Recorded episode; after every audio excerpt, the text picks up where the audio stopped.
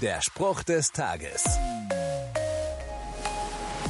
Die Geschichte von Jona, der vom Fisch verschluckt wird, kennt jedes Kind.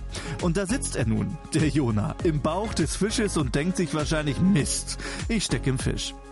Aber dabei belässt er es nicht. Jona macht das Einzige, was er jetzt noch tun kann. Er betet. In meiner Not rief ich zum Herrn und er antwortete mir. Ich schrie zu dir aus dem Totenreich und du hörtest meine Stimme.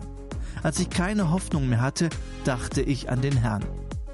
Interessant dabei ist, Jona betet, als hätte Gott ihm bereits geholfen. Als wäre die ganze Geschichte bereits einmal passiert und wäre gut ausgegangen.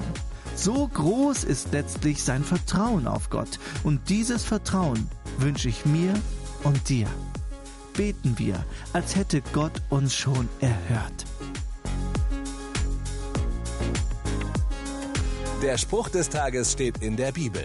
Bibellesen auf bibleserver.com.